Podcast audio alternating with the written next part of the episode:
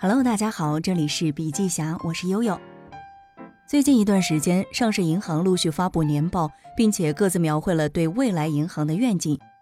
作为占 A 股总市值近四分之一的板块，银行在人类的生活方式和商业生态正在重构的形势下，以何来应对？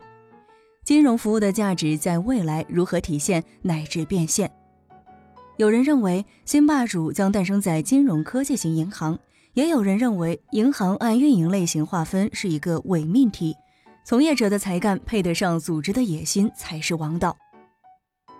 作者前不久对话了著名学者、知名媒体人博凡时间创始人、东吴相对论的主讲人吴伯凡。今天我们就来一起了解一下他对未来金融的洞察。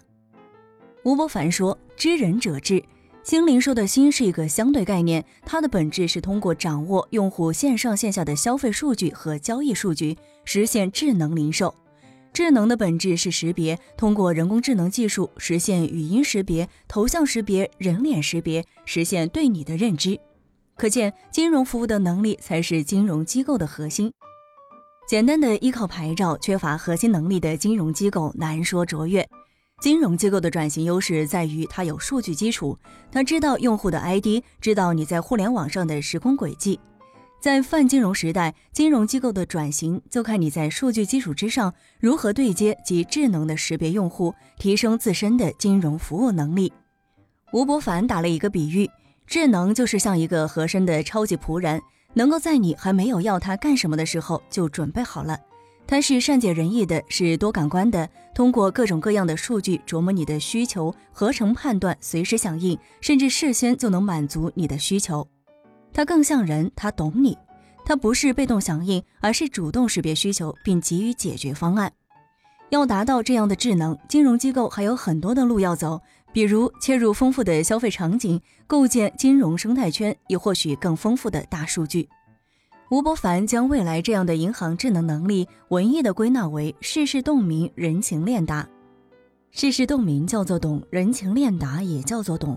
未来在金融领域，银行需要的核心能力是懂你，就是在跟人的需求，而且是多层次的需求打交道。所以在人才团队构建上，不仅要一般的技术难、工科难，还必须要跨界，才能人情练达，充分的了解、读懂人性。吴伯凡说道：“以智能银行为例，人情练达和世事洞明，要求银行人的知识结构、人才类型与以往有诸多的不同。”人才智能最大的挑战是综合洞察，甚至是捕捉大量的隐性需求，然后去执行。人机结合不断需要有人在先，即便是机器能够做到这样那样，也需要有设计者、有设计意识的人。当下的金融科技已经不只是技术或者是工具，它们正在发展成为新基础设施，强调平台开放、快速和敏捷，这就要求银行人的全能力体系与之相匹配。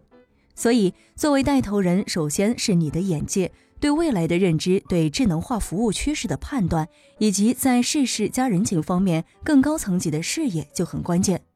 要能够把这种格局展现和赋能动作给团队，知行合一，才能实现人才的裂变式创新。好了，以上就是本期笔记侠的全部内容，感谢您的收听，下期见。